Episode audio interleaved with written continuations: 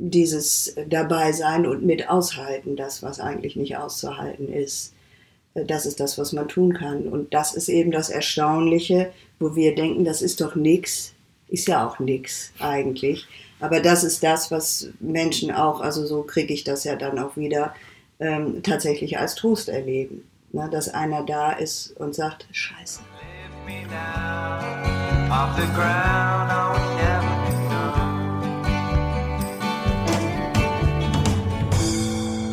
Hallo und herzlich willkommen zum Wortkollektiv Podcast. Ich bin Friederike und mir gegenüber sitzt Svenja. Hallo. Und wir haben heute einen Gast und zwar Susanne Eggert und sie ist Krankenhausseelsorgerin in Leer.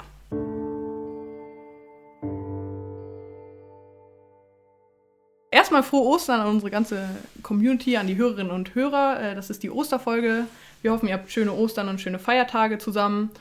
Wir haben diese Folge ein bisschen was anderes versucht und zwar haben wir euch auf den sozialen Medien, auf Instagram, Facebook und Twitter gefragt, was ihr einer Krankenhausseelsorgerin für Fragen stellen würdet. Und gerade auf Instagram sind da ziemlich viele Fragen reingekommen. Also erstmal danke dafür. Und diese Fragen werden wir heute stellen. Und es geht gleich los mit der ersten Frage. Ähm, wie sieht dein Arbeitsalltag eigentlich aus?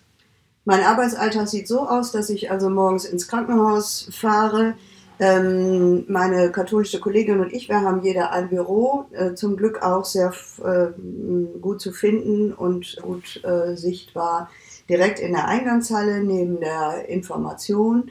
Da können uns alle Menschen gut finden und wir sind also von daher ziemlich zentral im Krankenhaus. Dann gehe ich in mein Büro, dann mache ich einen Computer an und gucke mir in der Regel erstmal die Patientenliste an, wo also alle Patienten des Krankenhauses drin sind und dann überlege ich mir, wen ich heute besuchen will.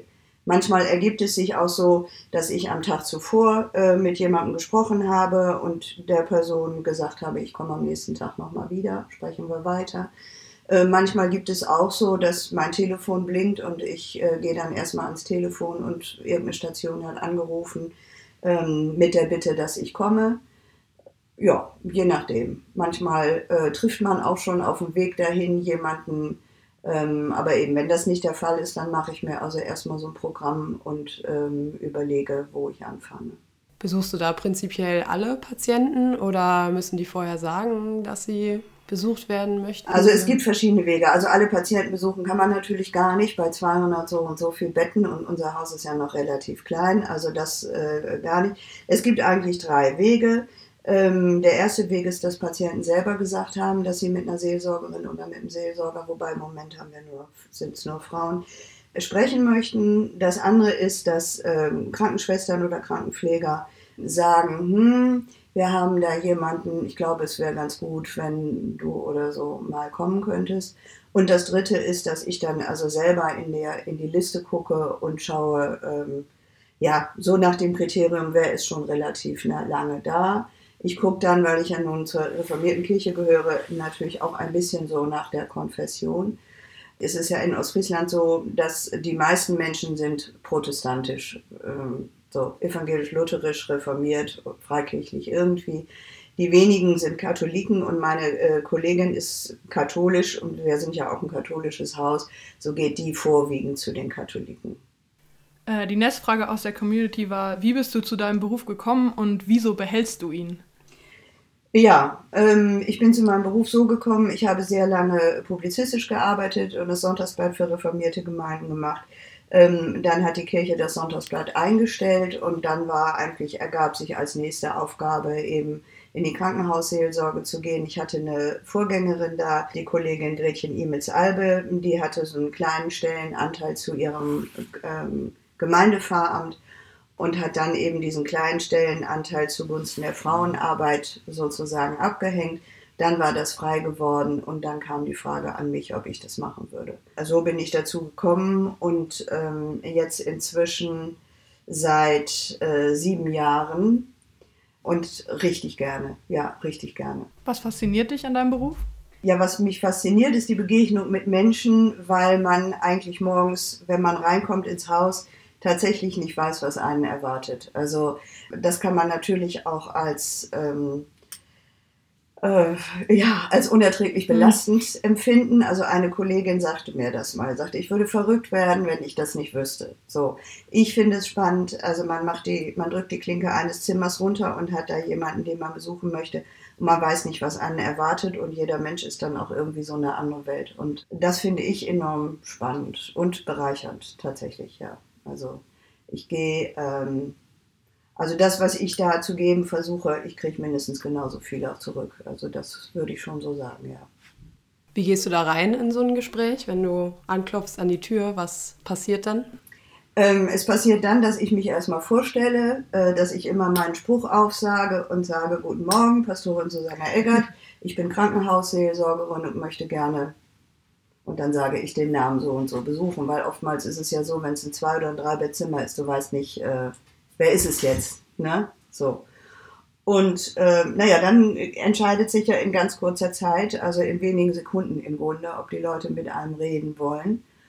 Und ähm, ja, dann gibt es die unterschiedlichsten Reaktionen. Und das nächste ist dann immer, dass ich dann frage, darf ich mir einen Stuhl nehmen? So, und das ist für mich im Grunde sowas, wenn die Leute dann sagen, ja, dann bin ich eingeladen zum Gespräch. Und das kann natürlich auch mal anders sein. Ja. Fangen die Leute oft äh, von alleine an zu sprechen oder was zu erzählen oder musst du da immer viel nachhaken? Also ich fange natürlich, ich fange natürlich an und frage, ähm, wie geht's Ihnen? So, ganz einfach. Und dann ist es unterschiedlich. Entweder Leute fangen gleich an zu erzählen, manchmal haben auch Leute, das passiert auch, ähm, die denken, wer ist das? Sie mögen nicht richtig Nein sagen, sind so ein bisschen hin und her gerissen äh, und denken dann, ähm, die will was von mir. Manchmal formulieren sie es auch. Äh, ja, und äh, was, was soll ich jetzt? Oder so. Und dann ist es ja immer erstmal einen Schritt zurückzugehen und zu sagen, äh, also einfach im Grunde zu sagen, was, dass man also mit Zeit kommt und ähm, ein Gespräch anbietet, so. Aber in der Regel, das ist eigentlich auch weniger der Fall. In der Regel ist es dann schon so, wenn ich mich hingesetzt habe und so sitze, dass man sich gut angucken kann, ähm, dann äh, und auf meine Eingangsfrage, wie geht's Ihnen, dass die Leute dann erzählen, was ist. Ja.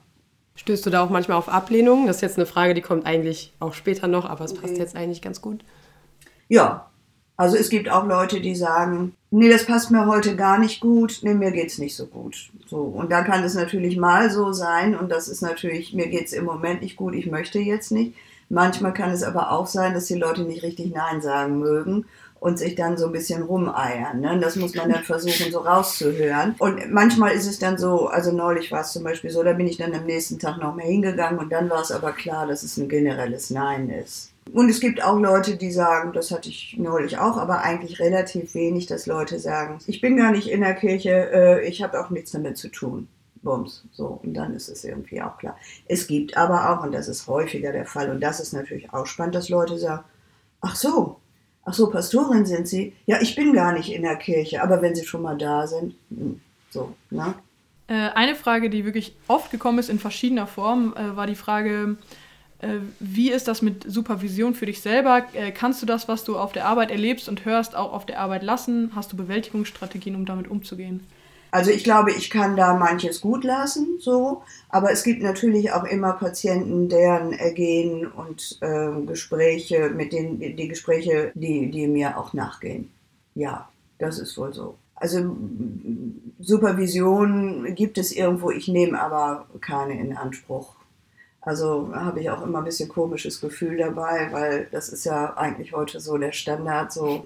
Aber ich vermisse das eigentlich nicht, aber ich mache es eigentlich auch kaum sagen. Ich, ich denke mal, also ein bisschen ist es vielleicht so, ähm, ich habe keine ganze Stelle. Ich komme irgendwann zu einer Zeit nach Hause, ziehe mich um. Das ist so meine Bewältigungsstrategie. Ich bin im Krankenhaus immer relativ ordentlich oder, ja, wie soll ich sagen, also anders angezogen als zu Hause. Weil eben, das finde ich auch wichtig. Also ich repräsentiere die Kirche, das ist mir wichtig. Ich möchte auch anders aussehen, natürlich als die Krankenschwestern, das ist ja auch klar, oder als die Ärztinnen weil wir haben ja auch keinen Kittel und so etwas nicht an. Und die Leute sollen wissen, dass, es, dass sie mit irgendeiner seriösen Person zu tun haben. Das heißt also, ich ziehe mich anders an als zu Hause. Wenn ich dann nach Hause komme, dann ziehe ich mich um, dann nehme ich meinen Hund und gehe spazieren, laufen, Radfahren oder so. Und wenn ich dann wiederkomme, dann hat sich auch manches schon so geklärt.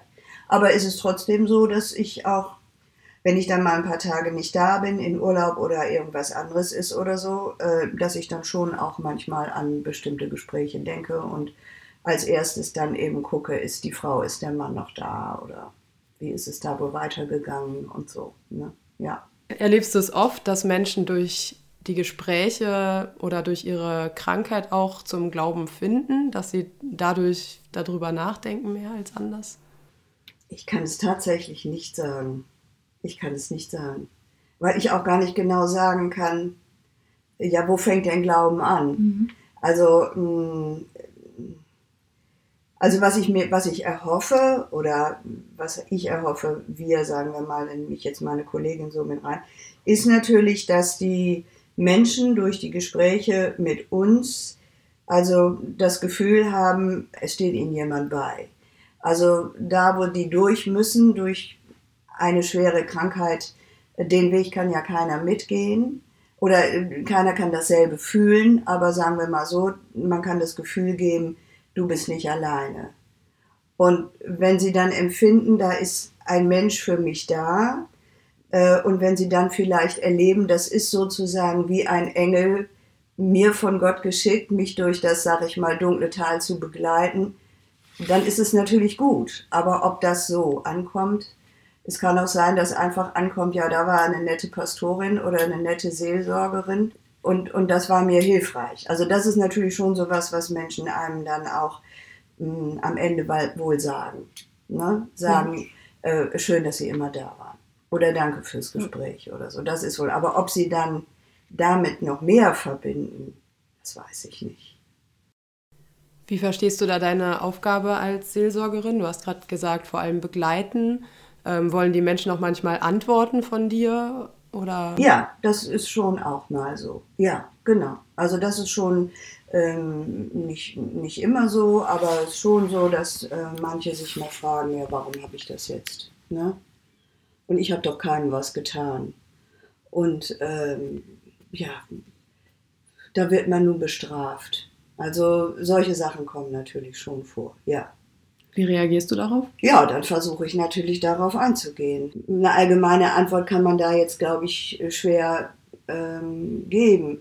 Also, weil, weil man kann es natürlich nicht so, so, wie, so ein, wie so ein Rezept, aber ich versuche darauf einzugehen und zu sagen, ja, so, so empfindet man das. Oder ich kann mir gut, gut vorstellen, dass sie das so empfinden. Also ja, aber ich meine, was, was würde man mit der Antwort anfangen? Man kann ja mit der Antwort, warum habe ich jetzt Krebs, sage ich jetzt mal so. Welche Antwort wäre denn darauf irgendwie weiterführend? Ich sage, man will immer gerne eine Lösung, aber es gibt keine Lösung.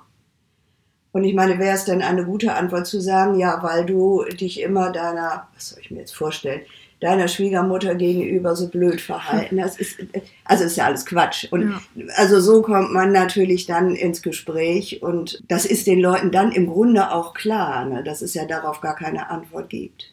Ja, dazu passt eigentlich auch so die nächste Frage, die auch jetzt mhm. äh, aus der, von den Hörerinnen und Hörern kam. Und zwar, wie, wie man dem eben begegnet, lebensbedrohlichen Krankheiten oder Verletzungen vor dem Hintergrund der Idee eines allmächtigen Gottes. Also Fragen wie, wieso tut Gott mir das an, wieso kann Gott das zulassen, wie schafft man das, wie begegnet man dem, mhm. ohne in Phrasen zu verfallen. Also wie mhm. kriegt man den Spagat zwischen hilfreichem Trost und platten Vertrösten und vielleicht ist das gerade dann auch irgendwie...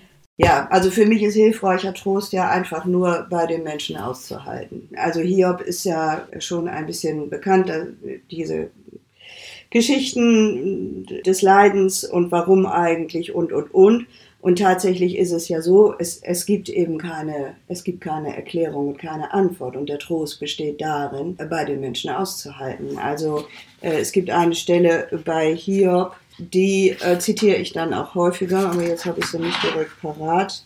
Ja, also da sagt jedenfalls Hiob zu den Freunden, hört doch meiner Rede zu und lasst mir das, genau, hört doch meiner Rede zu und lasst mir das eure Tröstung sein. So, also ja, ähm, eine andere Geschichte, die ich da anbringen würde, ist die Frauen unter dem Kreuz, Karfreitag auf Golgatha. Sie sind eben einfach da gewesen und andere sind geflohen. Und dieses Dabeisein und mit aushalten, das, was eigentlich nicht auszuhalten ist, Äh, das ist das, was man tun kann. Und das ist eben das Erstaunliche, wo wir denken, das ist doch nichts. Ist ja auch nichts eigentlich. Aber das ist das, was Menschen auch, also so kriege ich das ja dann auch wieder, ähm, tatsächlich als Trost erleben. Ne? Dass einer da ist und sagt, scheiße. Ja. Oder man, ähm, ja, man ist da, man ist jeden Tag da, geht's heute, geht's heute ein bisschen besser, hat sich was verändert. Und wenn das nicht der Fall ist, dann bleibt man eben einfach eine Zeit lang da sitzen und hält vielleicht die Hand oder gibt ein Taschentuch für die Tränen oder so. Ne? Erlebst du da bei Angehörigen zum Beispiel auch manchmal eine Überforderung mit diesem Aushalten? Ja, ja, ja, ja, ja. Also das ist ganz entschieden so. Manchmal ist es auch so, dass wir gerade auch, hm, also beispielsweise Ehepaar oder sowas. Und wenn einer, der Kranke, meinethalben jetzt der Mann, um jetzt nur so ein Beispiel zu finden, auch nicht mehr ansprechbar ist und die Frau ist da schon jeden Tag oder so. Ne? Es ist ja psychische oder sagen wir seelische Schwerstarbeit, jemanden so zu begleiten. Und dann ist eben auch manchmal so, dass eine Krankenschwester sagt, ja, mit ihm brauchst du nicht zu sprechen, aber vielleicht kannst du mal die Frau da mal eine Viertelstunde rausholen. Die mögen ja manchmal gar nicht das Bett verlassen, also die, die, die Bettseite da, Bettkante da verlassen. Und ja, all die Wahl, wenn jemand im Sterben liegt oder so und dann einfach, äh, ja, mal mit der Frau sprechen oder umgekehrt oder Tochtersohn oder wie auch immer es so ist. Ja. Glaubst du, dass wir diese Machtlosigkeit gegenüber solchen Situationen auch immer schwerer aushalten können, dass wir da einfach teilweise auch nichts tun können, außer es auszuhalten? Mm, was heißt immer schwerer? Mm, also mein Eindruck ist manchmal, dass äh, wir heutzutage irgendwie ganz viele Dinge in der Hand haben. Wir haben gegen ganz viele Dinge ein Mittel, mm, aber okay. wenn wir dann vor Situationen stehen, wo wir wirklich einfach nichts tun können und ja. wo wir an unsere Grenzen gelangen, ja. dass wir dann ähm, oder ich erlebe auch manchmal bei Menschen, mhm. dass sie dann überfordert sind, äh, dass sie jetzt plötzlich einfach nur da sein sollen oder ja. was soll ich denn mit Menschen machen, die jetzt auf zum Beispiel weinen oder so, dass, genau. dass Menschen damit ganz oft überfordert sind ja. und, und sich eigentlich rausziehen wollen. Genau, das ist natürlich ganz entschieden so. Ja, ganz, ganz entschieden so. Also ähm, dieses, dieses auszuhalten ist, ist einfach ganz schwer. Also das ist manchmal so, der, das habe ich schon ein paar Mal erlebt, dann kommen Angehörige, also angenommen ist der Patient, die Patientin ist ein alter Mensch, dann kommen die Kinder das sind Kinder, die dann hier irgendwie mehr oder weniger am Ort sind. Und dann kommt noch irgendjemand von weiter her, der auch nicht so eng dran war, der den ganzen Weg gar nicht so mitgekriegt hat. Und kommt her, macht eine Riesenwelle, ist natürlich total schockiert und total aufgeregt. So ein Provinzkrankenhaus und das kann ja gar nicht sein und da muss man jetzt und dann ist das dann ist das eine Riesengeschichte. Manchmal wird es dann also äh, wer ist denn hier zuständig und und und weil sie es gar nicht kapieren können und gar nicht sehen können und eben den, den langen Weg gar nicht mitgegangen sind. Und das ist natürlich in der Tat so, die Angst ist einfach ganz, ganz groß, ja. Also es ist gerade so, wenn Menschen im Sterben liegen, da wissen viele eben auch gar nicht mehr, weil sie das sehr re relativ, sagen wir mal, relativ erwachsen oder relativ alt werden können, ohne so etwas einmal miterlebt zu haben und sind völlig geschockt, völlig geschockt und, und wissen nicht, welche Phasen des Sterbens es so gibt. Und, und da fehlt einfach so die, die Anschauung. Ne? Und das war natürlich früher noch, sagen wir mal so, wo Menschen, alte Menschen zu Hause gestorben sind und so über Wochen sich aus dem Leben verabschiedet haben, noch eine ganz andere Sache. Ne? Würdest du sagen, der Tod müsste wieder mehr Teil unseres Lebens auch sein? Ja, auf jeden Fall. Ähm, das ist ja so komisch. Einerseits ist der Tod ja Teil unseres Lebens, wenn man denkt, also was wir alles in Nachrichten und so weiter hören können von dem Tod in anderen Ländern, aber das ist natürlich immer weit weg. Ne? Aber so dieser, dieses, dieses unmittelbare Erleben, ja, also näher dran verliert es auch so seine Schrecken. Wobei das natürlich trotzdem nicht heißt, jetzt haben wir ja gerade so uns vorgestellt, ein alter Mensch am Ende seines Lebens. Das ist natürlich ganz was anderes. Es gibt natürlich sehr viel äh, sch schlechter auszuhaltende Tode. Ne? Jetzt ist ja gerade Ostern, wo diese Podcast-Folge online geht. Äh, wie gehst du da mit äh, zentralen christlichen Themen, also wie zum Beispiel Auferstehung, auch die Heilungsgeschichten zum Beispiel, äh, wie, sie, wie gehst du damit um in einem Gespräch oder bringst du das ein? Wie bringst du Ostern ins Krankenhaus? Ja, wie bringe ich Ostern ins Krankenhaus? Also ähm, sicher nicht so direkt, als wenn ich Ostersonntag irgendwo auf der Kanzel stehe. So, das ist einfach eine andere Situation. Also ich sag mal so, Karfreitag ist im Krankenhaus Alltag, wie Ostern auch Alltag ist. Also das Gefühl von Auferstehung und von einem nochmal geschenkten Leben, sagen wir mal so, ist im Krankenhaus natürlich auch Alltag für die Menschen. Also wer nach, nach langen Wochen des Bangens und Operationen eine Besserung erreicht, eine Linderung erreicht, nach Hause darf, äh, zum ersten Mal äh, ein Stück aufstehen und drei Schritte gehen kann, für den ist das eine Auferstehung. Also würdest du sagen, es ist eher jeden Tag Ostern? Ja, jeden Tag Ostern oder Karfreitag. ja, also es, ja. es liegt eben ähm, im Erleben des Einzelnen und es kann jeden Tag beides irgendwo, also kann ich, ich kann beides jeden Tag äh, erleben. Wobei natürlich, jetzt muss man es auch mal ähm, natürlich so sehen, also es sind nicht alle Gespräche, sind nun so tiefgehend, so ist es mhm. natürlich auch nicht. Ne? Also manchmal ist es einfach auch, man hat sich ausgetauscht, also manchmal auch, sage ich mal, man plaudert ein bisschen und dann heißt es, ach mal nett, ne? Kirche war auch da, schön. Ja, das ist ja auch ja. gut. Also, ne? also es ist natürlich nicht immer so ein ganz, äh, ganz tiefes Erleben und Bohren und äh, Wühlen in den entscheidenden Fragen des Lebens. Es ja. ergibt sich ja nicht immer so. Aber gibt es dann auch Situationen, wo du manchmal selbst davor stehst und das Gefühl hast, wenn ich jetzt irgendwas sozusagen von einem Evangelium erzählen würde, das wäre total unangemessen? Ja, natürlich. Ja, natürlich dazu muss die innere Bereitschaft ja irgendwie da sein. Das kommt natürlich auch darauf an, wenn du äh, mit Leuten zu tun hast, ähm, die dann ja auch relativ schnell erzählen, dass sie so in ihrer Gemeinde sehr verwurzelt sind und im Posaunenchor spielen oder irgendwo im Kind. Da ist natürlich was anderes. Ne? Da ist natürlich ganz was anderes. Also ähm, jetzt zum Beispiel ähm, Gebet frage ich durchaus auch äh, Leute danach, wenn, die, wenn ich den Eindruck habe, es könnte passen, dann frage ich danach, ob, ich, ob die sich nun mir gegenüber, sagen wir mal so, als Christen geoutet haben oder nicht. Dann frage ich das. Oder ich frage, ähm, ich hätte einen Psalm, könnten Sie sich vorstellen, ich lese den mal vor, vielleicht können Sie was damit anfangen. Also so. Aber eben natürlich ist es so, wenn jemand sich sozusagen als Christ oder als Christin outet, dann bietet es sich natürlich eher an. Und das tue ich dann auch. Wie beeinflusst deine Arbeit im Krankenhaus deine Herangehensweise beim Predigtschreiben? Ja, sicherlich schon so, dass ich mh, hm, dann eben auch, sagen wir mal, meine Krankenhausgemeinde oder so mit im Hintergrund habe. Aber also ist es auch nicht so, dass wenn ich jetzt irgendwo predigen muss und ich, ich suche mir einen Text, dann ist es jetzt nicht immer, und zwar in einem anderen Zusammenhang, also irgendwo in der Gemeinde oder bei irgendeiner Gelegenheit, dann ist es nicht immer so, dass ich immer auf das Thema Krankheit und Tod äh, zu sprechen komme. Also das ist jetzt nicht immer so der Zusammenhang, aber die Erfahrungen spielen sicher immer eine Rolle. Aber ich könnte jetzt nicht sagen, dass ich meine Art zu predigen jetzt durchs Krankenhaus so groß verändert hat. Vielleicht durch die seelsorgerliche Erfahrung so ein bisschen. Das sicher ne? schon, ja. ja. genau. Durch die Gespräche mit, mit, mit Menschen natürlich, mhm. das sicher wohl. Ja. ja, ja. Wie würdest du deine Art zu predigen beschreiben? Ziemlich traditionell, glaube ich. Ja, glaube schon. Also ich weiß es gar nicht genau. Das ist ja natürlich auch ein bisschen eine Generationsfrage. Also ich gehöre ja nun zu der Generation, wo ähm, nach irgendwie so einem uralten Modell, also sicher eben der Text ein großes Gewicht hat und dann der Hörer oder die Hörerin natürlich auch. Ja, vielen Dank für das Gespräch. Danke für deine Einblicke in äh, deine Arbeit. Und äh, wir hören jetzt eine Predigt von dir. Und zwar zu Genesis 32, die Verse 23 bis 32. Das ist Jakobs Kampf am Jabok. Genau. Euch vielen Dank fürs Zuhören. Wir wünschen euch schöne Ostern und bis zum nächsten Mal. Tschüss. Tschüss.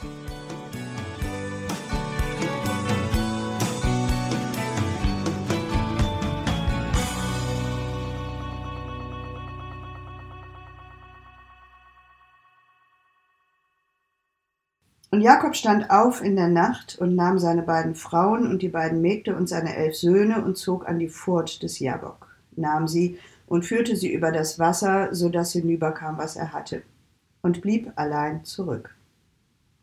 Da rang ein Mann mit ihm, bis die Morgenröte anbrach. Und als er sah, dass er ihn nicht übermochte, schlug er ihn auf das Gelenk seiner Hüfte, und das Gelenk der Hüfte Jakobs wurde über dem Ringen mit ihm verrenkt. Und er sprach, Lass mich gehen, denn die Morgenröte bricht an. Aber Jakob antwortete, Ich lasse dich nicht, du segnest mich denn. Er sprach, wie heißest du? Er antwortete, Jakob. Er sprach, du sollst nicht mehr Jakob heißen, sondern Israel, denn du hast mit Gott und mit Menschen gekämpft und hast gewonnen. Und Jakob fragte ihn und sprach, Sage doch, wie heißest du? Er aber sprach, Warum fragst du, wie ich heiße? Und er segnete ihn daselbst. Und Jakob nannte die Stätte Pnuel, denn sprach er, ich habe Gott von Angesicht gesehen, und doch wurde mein Leben gerettet. Und als er an Pnuel vorüberkam, ging ihm die Sonne auf, und er hinkte an seiner Hüfte. Liebe Gemeinde, wie ein riesiger Felsbrocken liegt diese Geschichte auf unserem Weg. Unser Spaziergang im Licht von Ostern, begleitet von österlichen Glocken im Ohr und am Wegesrand, wird je unterbrochen. Schatten fällt auf unseren Weg. Der Schatten eines riesigen Felsens. Ärgerlich ist das. Mehr noch verstörend. Was soll das? Gerade war doch noch alles gut. Christus ist auferstanden. Der Tod ist verschlungen in den Sieg. Tod, wo ist dein Stachel? Hölle, wo ist dein Sieg? Das neue Leben bricht sich Bahn. Die Ostersonne scheint. Jetzt. Alles, alles ist gut. Oder war es bis gerade eben, bis von dieser düsteren Geschichte kühler Schatten auf unseren Weg fällt. Dieser Felsbrocken unserem Osterspaziergang plötzlich ein Ende setzt. Wie kann das? Wo kommt jetzt diese Geschichte her? Nüchterne Antwort aus dem Entwurf einer Neuordnung der gottesdienstlichen Lesungen und Predigtexte. In diesem über 600 Seiten starken Werk habe ich geblättert und beim ersten Sonntag nach Ostern, dem Sonntag mit dem wunderbaren Namen Quasi-Modogenity, als neu aufgenommenen Predigtext diese Geschichte gefunden. Oder hat sie mich gefunden? Bei all den Verdrehungen und Verrenkungen kann man das nicht genau sagen.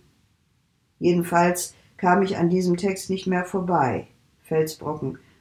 Und nun lasst uns sehen, liebe Gemeinde, ob in dieser verdrehten Geschichte nicht doch auch die Osterbotschaft verborgen ist.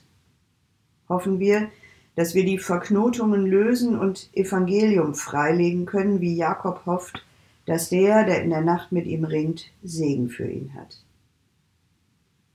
Jakobs Kampf am Jabok eine Geschichte für die Osterzeit. Sie soll also, sie muss also irgendwie mit Ostern zu tun haben.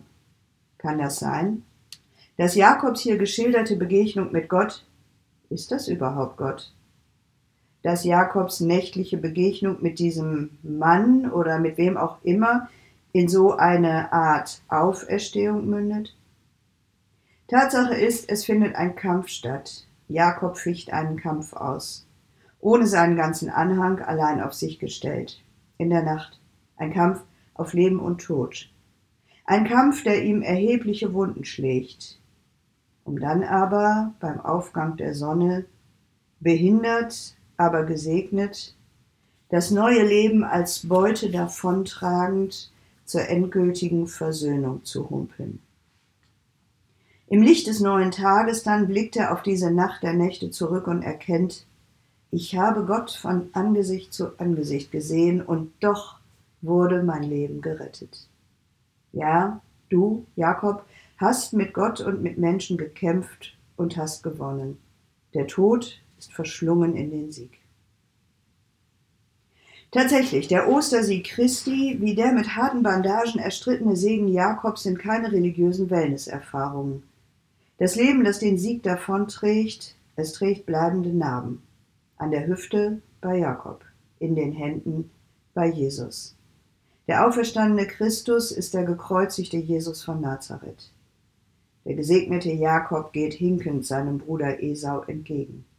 Aber so steht der Versöhnung nichts mehr im Weg. Nun, soweit sind wir noch nicht. Noch stehen wir am Jabok, dem Spaltfluss, der das Gebirge trennt und spaltet. Aber eben nicht nur die Berge. Der Jabok trennt auch die Familie, die Brüder Jakob und Esau voneinander. Es ist nicht das erste Mal, dass Jakob den Jabok überqueren muss. Jakob, der Lügner, der seinen Bruder Esau um den väterlichen Segen betrogen hat, der dann fliehen muss vor dem Zorn des Bruders. Auf dieser Flucht zu seinem Onkel Laban überquert Jakob zum ersten Mal den Jabok, den Spaltfluss. 20 Jahre gibt es kein Zurück. 20 Jahre lang kann die Trennung zwischen den Brüdern nicht überwunden werden. 20 Jahre lang bleibt der Jabok der Spaltfluss. Jakobs Jahre in der Fremde bei Onkel Laban, für den er arbeitet. Sieben Jahre dient er vermeintlich um Rahel, tatsächlich aber um Lea, dann nach dem Betrug wieder sieben Jahre, nun wirklich um Rahel. Dann noch einmal etliche Jahre, in denen er betrogen und betrügend reich wird. Schließlich fasst Jakob einen Entschluss. Er will zurück. Zurück in sein Land, den Spaltfluss überwinden, die Trennung von seinem Bruder überwinden. Jakob will Esau treffen und sich mit ihm versöhnen. Nach 20 Jahren. Aber er hat Angst. Er betet, Errette mich von der Hand meines Bruders, von der Hand Esaus, denn ich fürchte mich vor ihm. Und mit dieser Furcht bleibt er allein in der Nacht. Sein ganzer Anhang ist schon drüben. Doch plötzlich ist er nicht mehr allein. Aus dem Dunkel der Nacht fällt ihn jemand an. Ein Mann, heißt es. Ein Dämon, ein Engel, die Gestalt gewordenen Ängste der Vergangenheit, die Macht der bösen Tat, die Furcht vor der Zukunft? Wer weiß? Wer kann schon genau sagen, was da in der Nacht über einen herfällt und einem das Leben bedroht? Ja, wenn man es wüsste, wäre es nicht so schlimm. Aber das Schreckliche ist nicht zu benennen und der Schreckliche ist stumm. Wenn dunkle Mächte einen Menschen nicht wunderbar bergen, sondern überfallen und ihm ans Leben gehen, dann hat es keinen Wert, nach irgendeinem höheren oder tieferen Sinn zu forschen. Nein, wenn das Schreckliche einen anfällt, dann muss man sich wehren. Dann muss man kämpfen. So wie Jakob sich wehrt, kämpft, ringt mit der dunklen Macht, die ihn überfällt. Die ganze Nacht geht das so. Dann, als schon die Morgenröte aufzieht, der Schlag auf Jakobs Hüfte. Das Gelenk wird ausgekugelt, ein stechender Schmerz, eine schmerzhafte Lähmung. Ist es jetzt vorbei? Der Schrecken der Nacht, er will sich zurückziehen, als die Morgenröte anbricht. Was aus dem Dunkel kommt, scheut das Licht. Aber Jakob verhindert das, denn Jakob lässt nicht locker. Mit ausgerenkter Hüfte und halb gelähmt kämpft er weiter umschlingt den Schrecken, hält sich an ihm fest. Ich lasse dich nicht, du segnest mich denn. Jakob hat seine Sprache wiedergefunden. Er redet den Schrecklichen an wie einen Menschen. Die in Worte gefassten Ängste verlieren ihre unheimliche Macht. Und damit wendet sich das Blatt. Als aus dem stummen Ringen ein Gespräch wird, hat Jakob schon fast gewonnen. Ich lasse dich nicht, du segnest mich denn. Ist eigentlich unglaublich, oder? Alles andere wäre glaubhafter gewesen. Dass Jakob flieht, nachdem der Schrecken von ihm abzulassen sich anschickt, flieht so schnell, dass eine Bein es ihm möglich macht. Dass er den nächtlichen Überfall als gerechte Strafe für seine Sünde annimmt und sich demütigt unter diese mächtige Hand. Schließlich wird er nicht um seiner Gerechtigkeit, sondern um seiner Ungerechtigkeit willen verfolgt. Aber nein, mit derselben Verbissenheit, mit der Jakob einst die Verse seines Bruders Esau festhielt, klammert er sich an Gott. Ich lasse dich nicht, du segnest mich denn. Ja, ich bin ein Sünder, an Gott und an meinem Bruder schuldig geworden. In dieser Nacht hat die dunkle Macht mich eingeholt. Aber in dieser Nacht bin ich Gott begegnet, der den schuldigen Menschen segnet. Gott, mit dem ein Mensch reden kann, von Angesicht zu Angesicht, wie er mit seinem Freund redet. Ich lasse dich nicht, du segnest mich denn. Nochmal zurück. Das ist eigentlich ja eine religiöse Unverschämtheit. Hätte es Jakob nicht angestanden, seine Schuld zu bekennen, eine fromme Bescheidenheit an den Tag zu legen? Wie kann er wohl von Segen sprechen? Wie können wir wohl von Segen sprechen? Wie können wir in dieser Welt, in der wir unendlich viele dunkle Mächte und uns selbst darin verwickelt am Werk sehen, mit Gott sprechen wie mit einem Freund und Gutes von ihm erwarten? Wir lassen dich nicht, du segnest uns denn. Um den Segen bitten, das ja. Um den Segen beten, sicher. Aber um den Segen ringen, kämpfen, den Segen einfordern, herbeizwingen wollen? Jakob tut es. Und wir tun es auch. Wir mühen uns doch um unser Leben. Wir arbeiten, damit das Leben gelingt. Wir suchen Heilung unserer Verletzungen, Trost in unseren Traurigkeiten. Was anderes ist denn Leben als ein Ringen um den Segen?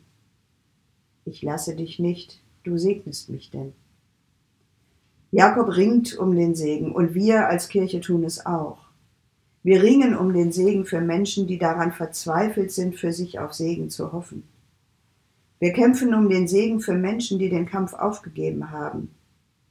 Wir mühen uns für viele um den Segen in seiner elementaren Form. Ein Dach über dem Kopf, gute Nahrung, sauberes Trinkwasser, eine Ausbildung, ein Arbeitsplatz, Schutz vor Verfolgung, ein Leben in Würde und Freiheit und Gerechtigkeit. Glauben für die Gleichgültigen, lieben die unter Lieblosigkeit Verwahrlosten, hoffen für diejenigen, die nichts mehr zu hoffen wagen. Wir lassen dich nicht, du segnest sie denn. Jakob ringt um den Segen und er gewinnt. Freilich, sein Kampf hat ihn verändert und darum bekommt er einen neuen Namen. Du sollst nicht mehr Jakob heißen, sondern Israel, denn du hast mit Gott und mit Menschen gekämpft und hast gewonnen. Jetzt ist Jakob wirklich gesegnet. Jakob der Lügner, Jakob der Betrüger, der sich den Segen seinerzeit von seinem Vater Isaak erschlichen hat, jetzt ist er gesegnet von seinem Vater im Himmel. Viel sieht man davon allerdings nicht, man sieht nur, dass er hinkt. Geschlagen und hinkend an seiner Hüfte geht für Jakob die Sonne auf. Behindert aber gesegnet, sein neues Leben als Beute davontragend, humpelt Jakob der endgültigen Versöhnung mit seinem Bruder entgegen. Im Licht des neuen Tages blickt er auf die Nacht der Nächte zurück und erkennt, ich habe Gott von Angesicht zu Angesicht gesehen, und doch wurde mein Leben gerettet. Mein Tod ist verschlungen in den Sieg. Liebe Gemeinde, tatsächlich können wir und sollen wir durchaus um den Segen ringen. Aber wenn er kommt, dann nicht zu unseren Bedingungen und nicht unbedingt nach unseren Wünschen. Und es kann sein, dass man gar nichts davon sieht, jedenfalls nichts, wozu uns andere gratulieren. Der gesegnete Jakob hinkt und humpelt. Mein beschädigtes Leben, dein behindertes Leben, unser verletztes, unser unvollkommenes und unvollendetes Leben ist gesegnetes Leben. Gleichzeitig verheißt er uns, dass unser Hinken und Humpeln nicht das letzte Wort behält, sondern er einen Tag heraufführt, ohne Tränen und Schmerzen und Geschrei. Der gesegnete Jakob überquert den Jabok. Er ist ein anderer geworden und er hat sich eine andere Gangart zugelegt. Hinkend und humpelnd nähert er sich seinem Bruder Esau. Esau aber lief ihm entgegen und herzte ihn und fiel ihm um den Hals und küsste ihn, und sie weinten. Versöhnung nach zwanzig Jahren. Solche Versöhnung, wir haben es gesehen, kommt mitunter sehr zögerlich. Das Osterlicht muss erst die Osternacht überwinden. Der Auferstandene ist der Gekreuzigte. Aber weil er den Kampf für uns ausgefochten hat, haben jetzt auch wir einen neuen Namen. Christen heißen wir nun. Und Christen können mit ihrem Gott reden, von Angesicht zu Angesicht, wie mit einem Freund. Wir lassen dich nicht, du segnest uns denn. Der den Jakob gesegnet hat, wird um Christi willen auch uns seinen Segen nicht verwehren. Amen.